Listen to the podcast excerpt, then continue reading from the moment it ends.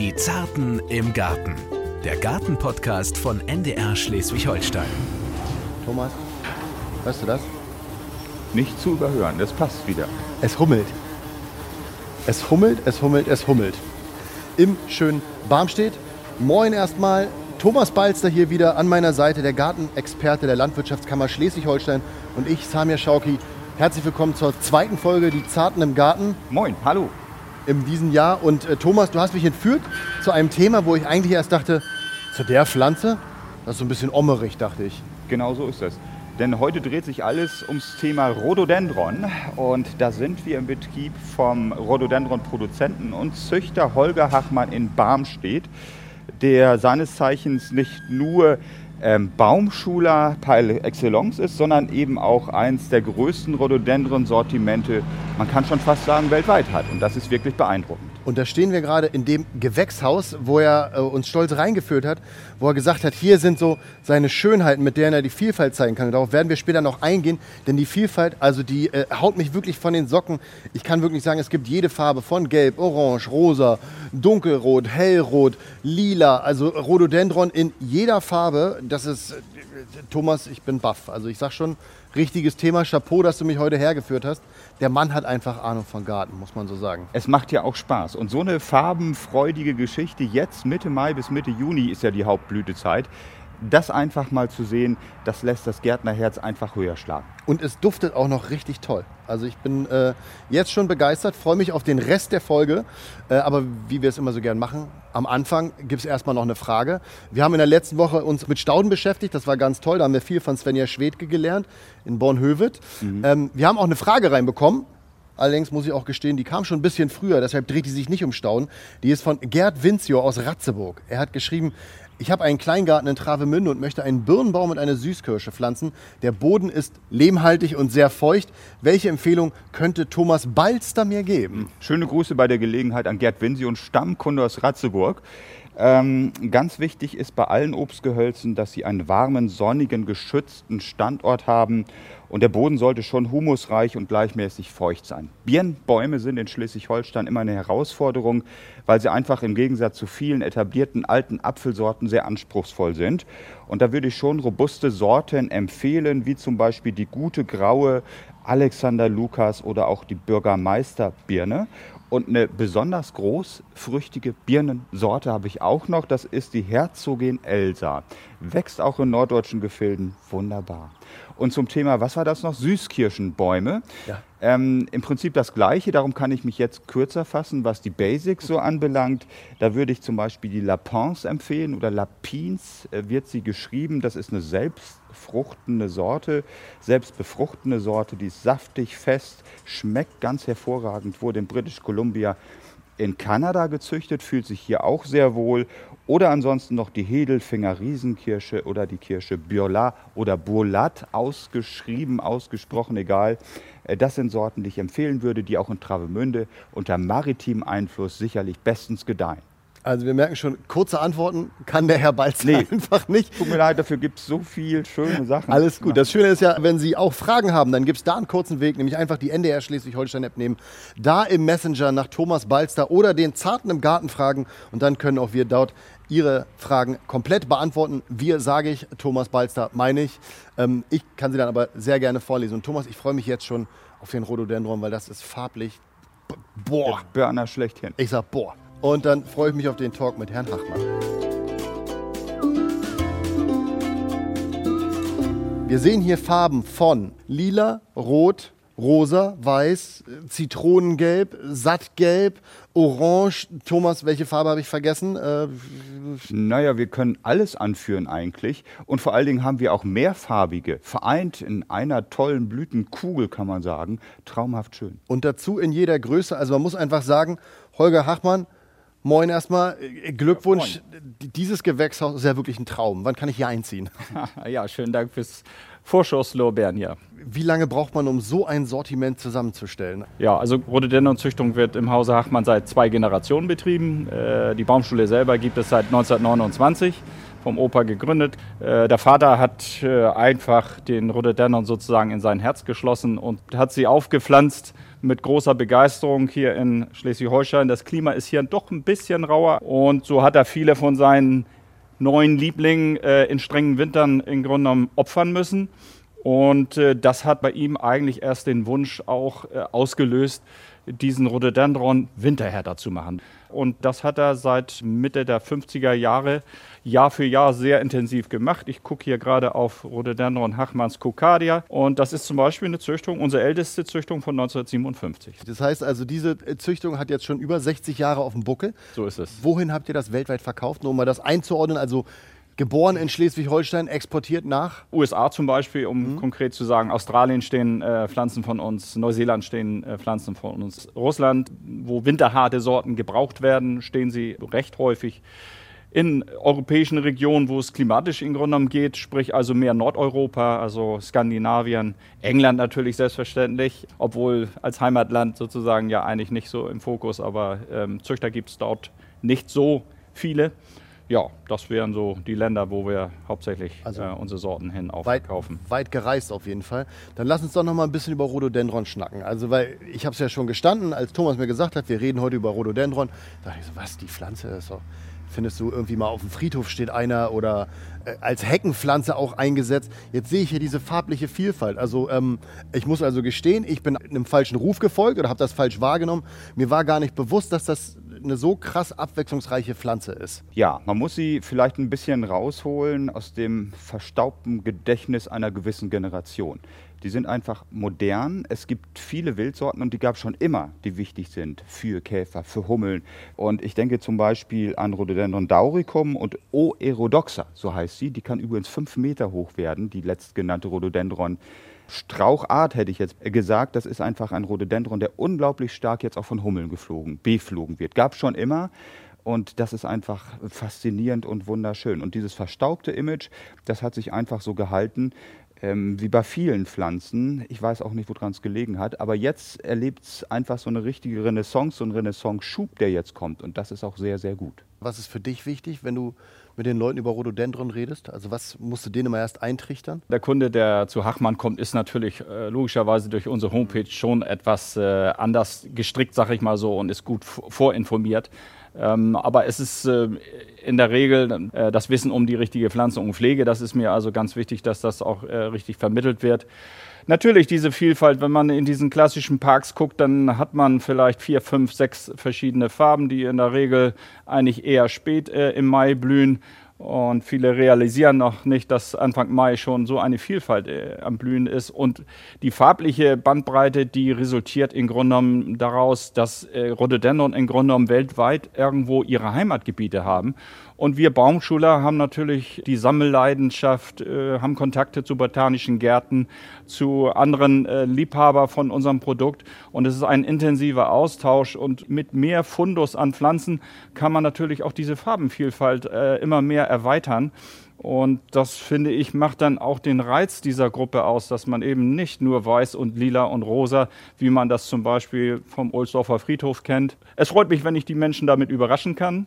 Deswegen bin ich Züchter in zweiter Generation geworden. Auch Rhododendron bleibt eine moderne Pflanze. Es gibt immer wieder was neu zu züchten und da gehört zum Beispiel, Herr Beitzer sprach es an, auch so diese zweifarbigen Sorten wie die mhm. Pushy Purple zum Beispiel ist, ist ein gutes Beispiel Schickes dafür. Ding. Im Inneren ist das weiß und außen so eine schöne lila Kante, also wirklich eine ganz, ganz edle Pflanze. Und da muss ich auch sagen, dann verstehe ich auch Herrn Hachmann, dass er so wie sonst vielleicht die Enkel, äh, wenn die Pokémon jagen, so jagt er hier den Rhododendron und er hat hier wirklich schon ganz, ganz tolle gefunden. Und wir werden uns gleich noch ein bisschen weiter darüber unterhalten, welche Vorteile diese wunderschöne Pflanze denn auch hat. Der Rhododendron ist auch in Deutschland heimisch, wie Thomas Balzer zu berichten weiß. Also viele denken, der kommt aus Südchina, aus Nordamerika. Und die zwei Arten, die in Deutschland heimisch sind, man muss ja eigentlich sagen in deutschen Gebirgen, Gebirgen das sind Hirsutum und ähm, das andere Pflänzchen ist Ferrogeneum. Und wenn man dann einfach mal auch vielleicht in den Alpen unterwegs war oder da auch im Botanischen Garten, ich meine, da kann man auch nach Kiel fahren, im Botanischen Garten stehen die auch, dann kann man diese wunderschönen Pflänzchen auch begutachten. Also wir haben jetzt gelernt, zwei deutsche. Wie viele Arten gibt es insgesamt? Ich habe bei euch schon auf der äh, Homepage gelesen, dass ihr alleine über 5000 Kreuzungen in 50 Jahren gemacht habt und etwa 2000 verschiedene Rhododendron-Arten hier habt. Hachmann hat keine 2000 verschiedenen Arten, da muss ich Sondern Sorten. äh, Okay. korrigieren, sondern äh, Arten und Sorten als solches. Natürlich sind die Arten das genetisch große Fundus, um weiter zu züchten. Insofern spielen die zunehmend eine bedeutende Rolle. Okay, aber äh, 5000 Kreuzungen, das ist ja schon eine immense Anzahl. Wie viel davon gehen auf deine Kappe und wie viel hat der Papa gemacht? Ja, das, das ist natürlich sehr genau dokumentiert. Also der Papa hat äh, 4.950 in seinen knapp 40 Jahren der Züchtungstätigkeit geschafft. Wir haben so 100 bis 150 Kreuzungen, die wir jedes Jahr sozusagen pro Person gemacht haben. Ich bin mittlerweile bei 1.200 angelangt. Also ich glaube, ich werde das nicht ganz schaffen. Äh, ist ja trotzdem einfach äh, Ja, genau. beeindruckende Zahlen. Und was mich genauso beeindruckt hat, das habe ich bei den Recherchen gesehen, es gibt eine deutsche Rhododendron-Gesellschaft. Das finde ich äh, eine Blume, die eine eigene, oder eine Pflanze, die eine eigene Gesellschaft hat. Das ist, äh, ich war erst mal baff und dachte, sowas gibt es. Ja, aber diese Liebhabergesellschaften gibt es, muss ich fairerweise sagen, nicht nur bei den Rhododendron, nicht? Die gibt es bei vielen anderen Pflanzen als solches dann. Aber 1935 in Bremen gegründet und ich glaube sowohl der Senior als auch der Junior, also der Senior ist jetzt leider nicht mehr da, aber der Junior, sie sind auch noch da drin. Oder du, fange ich auch schon an zu siezen, weil du immer siehst. Ja, ja, okay, ja, Entschuldigung. Du bist auch noch da drin. Du bist auch, du bist Ja. auch in der äh, Gesellschaft für Rhododendron. Was macht man denn da in dieser Gesellschaft? Ja, man hat einen regen Erfahrungsaustausch. Man schätzt natürlich auch die wissenschaftliche Begleitung, äh, die der Rhododendron Park mit seinen äh, Mitarbeitern uns auch leistet, gibt dem Reisetätigkeiten, die äh, dieser botanische Garten noch viel mehr ausleben kann, wie wir zum Beispiel als Praktiker bringen dann exotische andere äh, Rhododendron-Wildarten auf ihren Reisen mit und das ist dann wieder unheimliche Inspiration für uns als Züchter als solches. Und äh, ja, ansonsten der Rhododendron Park selber ist immer eine Reise wert. Also ein toller Park, kann ich nur jedem ans Herz legen. Nicht, nicht wundern, das, was hier knietscht, das sind nicht unsere Gelenke. Das ist im Gewächshaus, geht mal ein Vorhang auf, mal geht der Vorhang zu, weil die äh, Rhododendren gerade von oben ein bisschen Sonne tanken, glaube ich. Genau. Ne? Schattenpflanze, ne? Genau. Kurze Frage, wo finden wir den Park? In Bremen natürlich, ja. Entschuldigung, habe ich nicht erwähnt. Alles gut, wir wollen ja auch nur die Hörer mitnehmen, Ja. ne? nicht, dass wir die vergessen. Thomas, warst du schon da? Ja, selbstverständlich. Übrigens, Wie war es für dich? traumhaft schön. Übrigens, dein erstes Übrigens heute? Ja, beachtenswert. Ja. Aber ganz so weit muss man auch nicht fahren. Es gibt ja hier bei Hachmann einen Schaugarten, Ja. der auch exorbitant schön ist. Und wir haben in unmittelbarer Nähe, gleich um die Ecke in Ellerhoop, ja das Arboretum, was ich einfach auch empfehlen möchte, weil da finden wir auch Rhododendron. Ähm, Arten und Sorten mit den passenden Begleitpflanzen. Wunderschön. Die Werbung muss einfach mal untergebracht werden. Kann ich uneingeschränkt äh, beipflichten. Immense Auswahl, äh, auch hier heimisch, auch hier anzuschauen. Und jetzt werden wir uns gleich ein bisschen unterhalten über die Vorteile von Rhododendron. Knapp 10 Meter hinter uns die Straße mit viel Betrieb und knapp einen halben Meter vor uns, natürlich mit ein bisschen Abstand, ein Busch, auf dem mindestens genauso viel Verkehr ist. Was sehe ich denn hier? Also das ist erstmal eine schöne Farbe. Was für ein Rhododendron ist das und was für Gekräuch und Gefleuch sieht man denn da alles drin? Also ich fange mal an, ich sage, ich sehe Bienen. Ja, das hast du, glaube ich, schon richtig erkannt. Also einzuordnen wäre die Sorte Ginny G in die Zwergrhododendron. Und ja, was kreucht und fleucht. Also ich bin jetzt nicht so der große Insektenforscher, aber von Erdhummel über Wildbiene und Schwebfliege ist so ziemlich alles vertreten. Und das sehr, sehr zahlreich. Also hier auf diesem Gehölz, was etwa so zwei Meter breit ist, ein Meter hoch, da kann man schon unglaublich viel entdecken. Und das ist wirklich ganz spannend. Ähm, neben diesem Aspekt muss man ja auch sagen, dass es ganz, ganz tolle Gehölze sind, die als Schutz- und Nistgehölze hier wahrgenommen werden. Das spielt ja auch eine entscheidende Rolle. Und natürlich das, was wir angesprochen haben, den ökologischen Faktor. Genau, also das ist auf jeden Fall schon mal sehr insektenfreundlich, sehr bienenfreundlich. Thomas hat gerade schon die Ausmaße gesagt, das ist ja ein enormer Busch. Äh, Wie alt ist er? Ja, der hat gut 20 Jahre jetzt auf dem Puckel. Und wie lange trägt er die schönen Blüten? Hängt ein bisschen von der Witterung natürlich ab, aber im Schnitt eigentlich äh, drei Wochen. Drei Wochen, in denen man sich absolut daran erfreut. Das ist ja das, was Svenja Schwedke letztes Jahr gesagt hat, äh, in der letzten Folge gesagt hat. Ruhig mal etwas nehmen, was eine Zeit lang richtig toll blüht. Aber neben der Blüte ist ja nicht so, dass das dann ein hässliches Ding ist. Der ist ja immer grün. Das ist auch äh, für viele Gartenliebhaber ein sehr wichtiges Argument, also ganzjährig auch eine blattschöne Pflanze zu haben. Übrigens, äh, neben der Blüte wird auch zunehmend äh, ein starkes Augenmerk auf ein richtig attraktives Blatt gelegt, weil logischerweise elf Monate im Jahr im Grunde man sich ja auch äh, an der Blattpflanze erfreuen möchte. Und äh, natürlich hat man Sicht- und Windschutz äh, mit einer immergrünen Pflanze rund ums Jahr. Auch das ist ein Argument. Mhm. Wir haben ja eben schon mal die Wildarten angesprochen und es gibt ja verschiedene Gruppen. Es gibt ja dann noch die sogenannten Yakushimanum-Hybriden. Das ist eigentlich, kann man schon sagen, so eine neuere Hybridgruppe. Und ähm, ja, das, was wir als Azaleen bezeichnen, das wird ja auch äh, der Gattung Rhododendron zugeordnet, Holger. Ne? Richtig, Thomas. Also äh, bei den Azaleen, um das gleich aufzugreifen, unterscheidet man eigentlich zwei Gruppen. Einmal die Gartenazalee, äh, die in der Regel Ende Oktober ihr Blatt abwirft, aber mit unheimlich kräftigen Blütenfarben aufzuwarten äh, hat mehr als äh, die immergrünen Sorten, äh, gerade was die Farben Gelb und Orange angeht und noch zusätzlich mit sehr intensivem Duft ausgestattet ist. Das ist auf jeden Fall ein Attribut auch für die Gartenazelen. Und die zweite Gruppe sind die japanischen Azelen, die eben in Japan ihre Heimat, auch in China teilweise haben die klein und kissenförmig sind, äh, von der Blütezeit eigentlich eher Ende Mai mit ihren Blütenfarbenvielfalt aufzuwarten haben. Und auch da haben wir ein sehr starkes Augenmerk auf gute äh, Laubhaltevermögen der japanischen Azelen Wert gelegt, weil streng genommen sind sie wie Ligusta. Äh, sie tauschen einmal im Jahr das Laub aus. Sie sind eigentlich nicht immer grün, sondern man sagt da Wintergrün zu. Und je besser sie das können, umso wertvoller aus meiner Sicht äh, sind sie dann für den Gartenbesitzer. Muss man sie da irgendwie unterstützen? Also muss man äh, einen, einen Pflanzschnitt machen? Also bei diesen kompaktwüchsigen Azeleen auf jeden Fall nicht. Bei den Gartenazeleen in jungen Jahren ist sicherlich ein kleiner Schnitt äh, vernünftig. Die Gruppe, die Thomas ansprach, äh, wo mein Vater auch namentlich äh, sehr aktiv gezüchtet hat, die Rhododendron Yakushimanum, benannt nach einer Insel ganz im Süden von Japan. Die haben von Haus aus auch einen total schönen kompakten Wuchs. Die sind äh, Grunde genommen besonders winterhart. Sie haben noch einen interessanten Austrieb äh, nach der Blüte und sie sind in einem besonderen Maße, und wenn ich da an diese trockenen drei Sommer, äh, 18 bis 20 denke, sie sind auch enorm sonnenverträglich, was diese Gruppe ganz besonders auszeichnet. Also wir haben sonnenverträglich, wintergrün, schön duftend, insektenfreundlich, toll vom Aussehen in allen Farben, Formen und Variationen. Äh, das sind jetzt ziemlich viele Vorteile.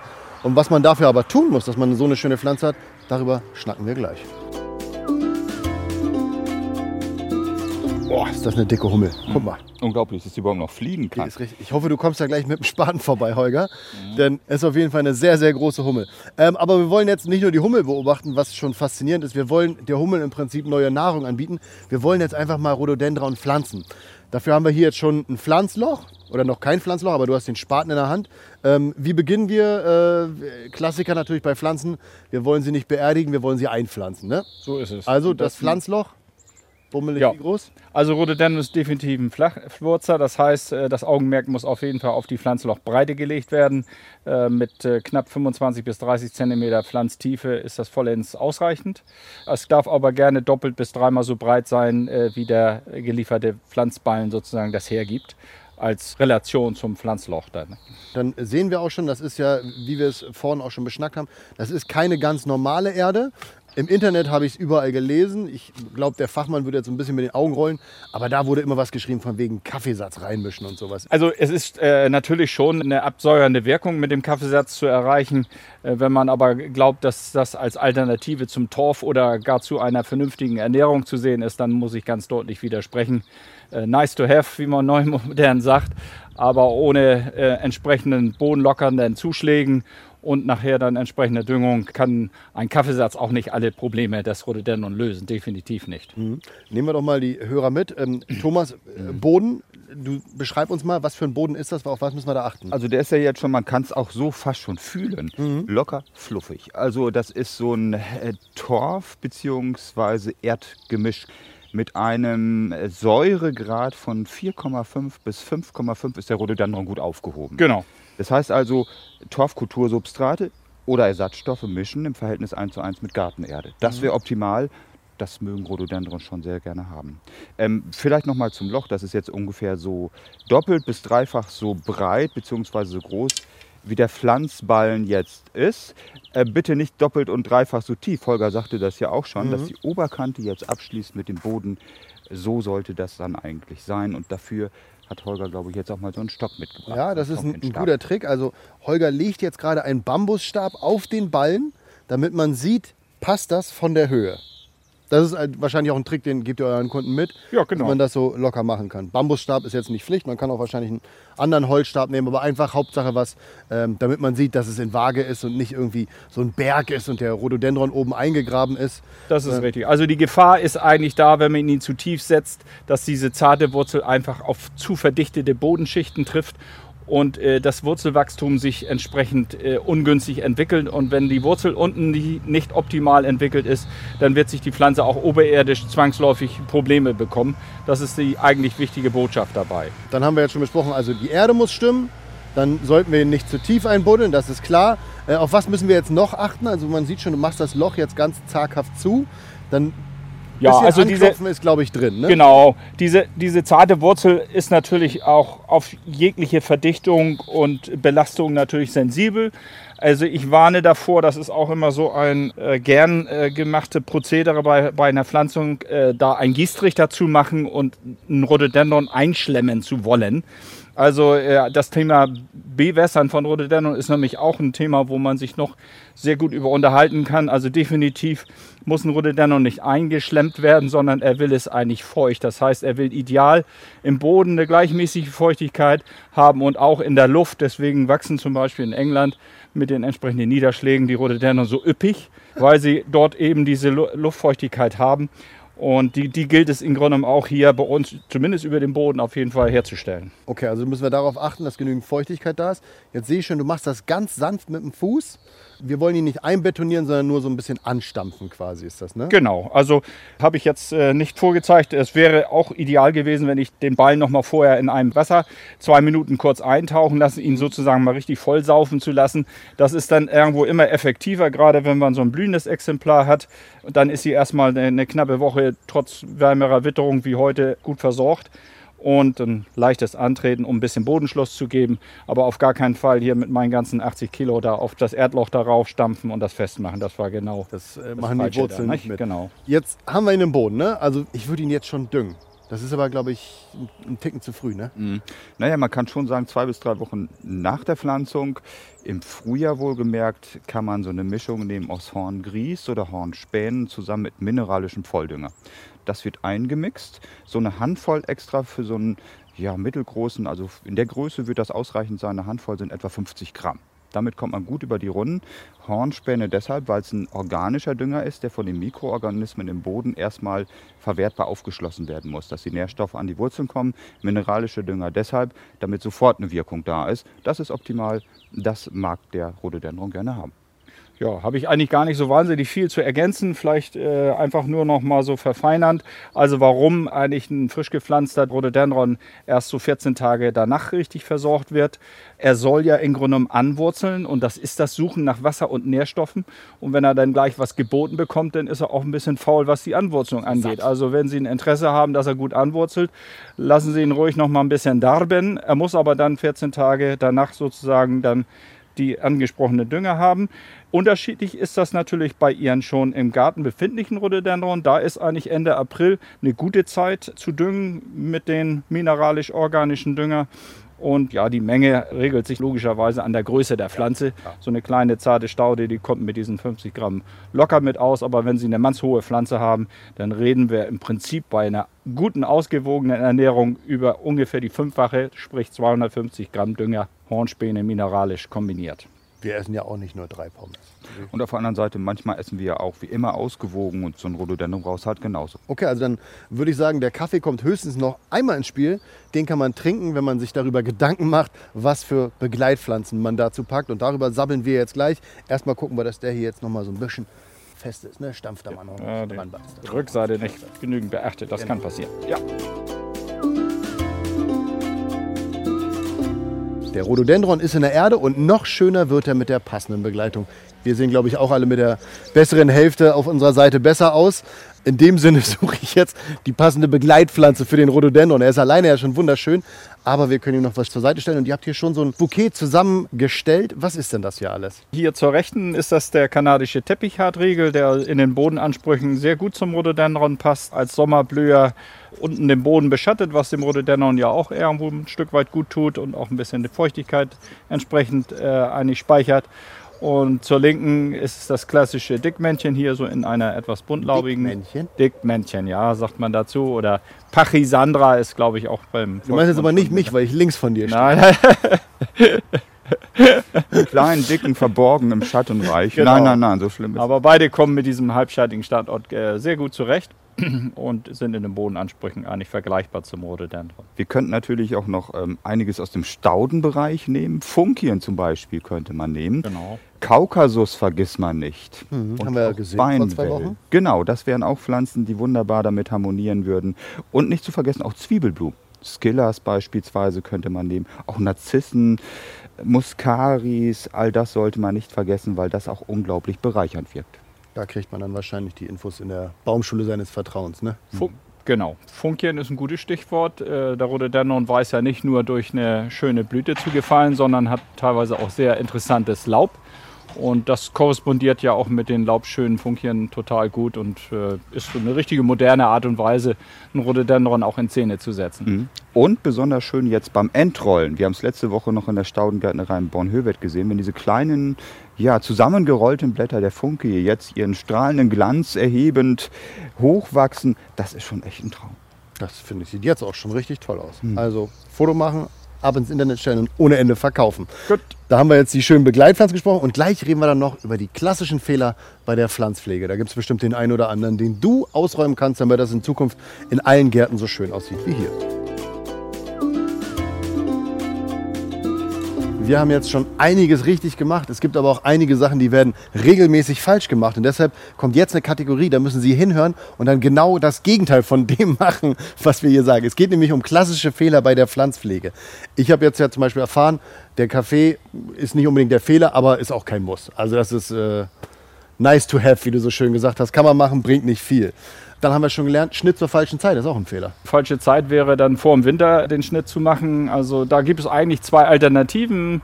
Man kann das kurz vor der Blüte machen, wenn man äh, sozusagen bereit ist, dann auf die Blüte in dem Jahr ein Stück weit zu verzichten. Oder man macht es unmittelbar nach der Blüte. Wichtig ist auch im Grunde genommen die Frage, wie radikal schneidet man. Äh, Das hat auch sehr stark was mit dem richtig geeigneten Termin zu tun. Grundsätzlich sind sie schon schnittverträglich. Die klassischen Sorten machen das klagloser mit. Äh, Die etwas edleren Sorten, die tun sich ein bisschen schwer. Gartenazelen und japanische Azelen machen den Schnitt sehr gut mit eigentlich. Äh, Großblumige, besondere Hybriden, da muss man schon mit ein bisschen mehr Verstand auch an das Thema Rückschnitt rangehen. Thomas, du bist ein aufgeräumter Typ. Du bist jemand, der steht für Ordnung für, bei mir in meinem Kopf. Meistens ja, frag mal meine Frau, die würde das anders sehen. Schöne Grüße übrigens. Ja, Ähm, richtig aus. Mulch entfernen. Wenn ich jetzt denke, oh, das Beet, Mensch, da will ich das ganze alte Laub raus haben. Fehler. Genau, so ist es. So eine leichte Mulchdecke ist richtig äh, gut. Man merkt das ja auch in Waldrandstandorten. Da fühlen sich Rhodos richtig gut und darum kann man die bitteschön liegen lassen und sollte als organischen Stickstoffdünger auch immer ein paar Hornspäne mit einarbeiten. Das ist optimal. Und noch eins fällt mir gerade ein, was den Säuregrad des Bodens anbelangt, den sogenannten pH-Wert. Rhododendren sind ja sogenannte Morbidpflanzen, brauchen pH-Wert zwischen 4,5 und 5,5. Wer das nicht hat und sagt, ich möchte auf meinem eher kalkhaltigen Boden auch Rhododendron anpflanzen, der kann die sogenannten Incaro-Rhododendron verwenden. Das sind sogenannte kalktolerante Unterlagen, auf die Edelsorten veredelt wurden. Die können auch noch sich wohlfühlen oder fühlen sich wohl bei einem pH-Wert über 7.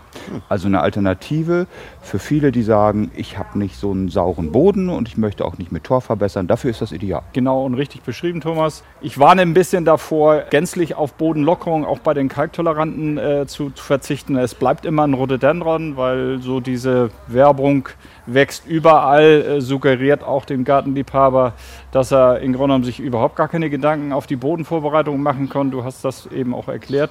Auch ein kalktoleranter Rhododendron, er ist erhöht mit dem pH-Wert, aber er liebt trotzdem die Lockerheit und äh, die Luftigkeit des Bodens äh, bleibt also ein Rhododendron, ist keine Rose geworden und das ist, äh, ist mir wichtig, das zu sagen. ne? Thema Kalk. Ich habe gelesen, Leitungswasser ist auch nicht so gut. Ich versuche das so ein bisschen ins richtige Licht zu rücken. Besser Leitungswasser nehmen als ein Rhododendron vertrocknen lassen. Wer natürlich Regenwasser hat, der ist natürlich mit diesem weicheren Wasser besser bedient. Das ist richtig. Oh, die Knospe war gerade noch so schön toll. Jetzt ist sie ein bisschen verwelkt. Ich kann die eigentlich dran lassen, ne? Nee, also klar, der Rhododendron Gartenliebhaber, der will natürlich vom Experten hören, ja, das ist eine völlig pflegeleichte Pflanze und einfach setzen und Freude dran haben. Also so ein bisschen Arbeit macht sie dann doch. Insbesondere bei frisch gepflanzten Rhododendron-Pflanzen empfehle ich eigentlich das Ausbrechen der verwelkten Blüten, sobald die Schönheit vergangen ist. Warum? Weil im Prinzip die ganze Energie, die in die Saat reingeht, eigentlich so für die heimische Tierwelt relativ wertlos ist, meistens auch sehr hässlich anzusehen ist. Die neuen Augen sind noch in Warteposition. Der verwelkte Blütenstand ist knackig und lässt sich sozusagen auf so einem kleinen Ständer an so einer Sollbruchstelle einfach wegbrechen.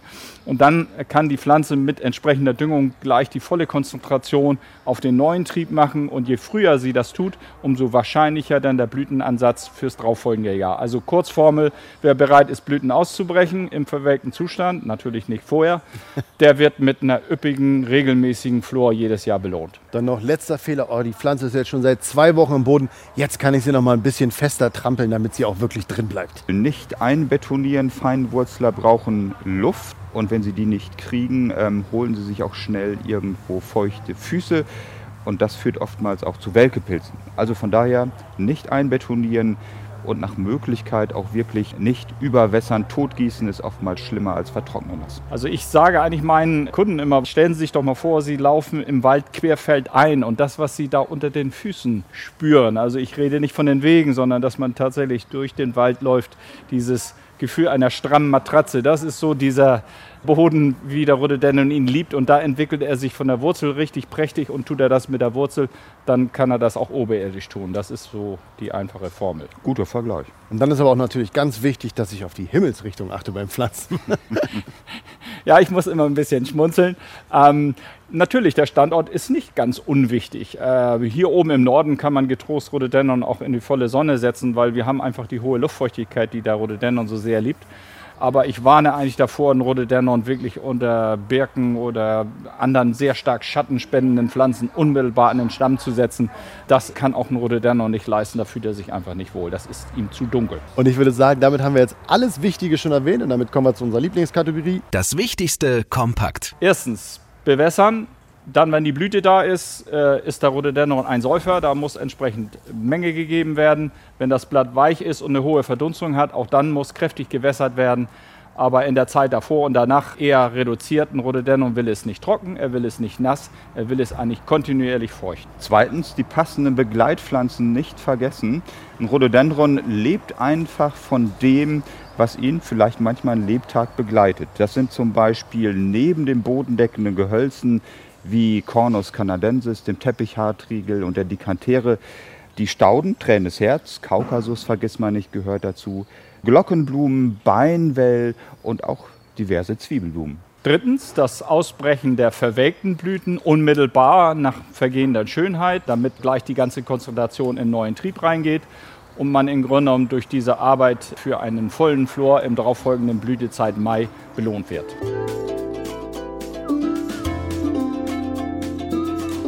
Holger, vielen Dank für dein Wissen. Thomas, wieder den passenden Gesprächspart ausgewählt. Also Holger, alles, alles Gute. Züchte weiterhin so viel schöne Pflanzen. Und äh, wer noch nicht hier war, dem empfehle ich das auf jeden Fall, denn hier kann man viel sehen. In Barmstedt bei der Baumschule Hachmann. Ja, schönen Dank, äh, hat Spaß gemacht und schön, dass ihr da wart. Herzlichen Dank. Und Thomas, du hast auch natürlich schon wieder das Auge auf den nächsten Podcast. In zwei Wochen haben wir ein neues Thema. Was wird es da geben? Wir wollen uns endlich mal ausgiebig um den Spargel kümmern. Nicht nur um den Bleichspargel, auch um den Grünspargel, der bei Gourmets im Norden besonders hoch im Kurs steht. Bin ich jetzt schon gespannt. Ich hoffe, da wird es auch ein bisschen was zu essen geben. Hundertprozentig. Guten da Appetit, sage ich jetzt. Kann man sich drauf verlassen beim Gartenexperten Thomas Balzer von der Landwirtschaftskammer Schleswig-Holstein. Und sollten Sie Fragen haben zum Rhododendron oder auch zum Spargel, vielleicht auch wie ist der Balzer den am liebsten? Ja. Dann scheuen Sie sich nicht einfach den Messenger der kostenlosen NDR Schleswig-Holstein-App aufrufen und uns dann schreiben. Und wir freuen uns darauf, auf den Spargel in zwei Wochen. Sagen nochmal vielen Dank an Herrn Hachmann. Sagen, schaut hier vorbei, abonniert den Podcast Die Zarten im Garten und dann sind wir auch in zwei Wochen wieder für euch da. Vielen Dank. Tschüss. Jo. Die Zarten im Garten. Der Gartenpodcast von NDR Schleswig-Holstein.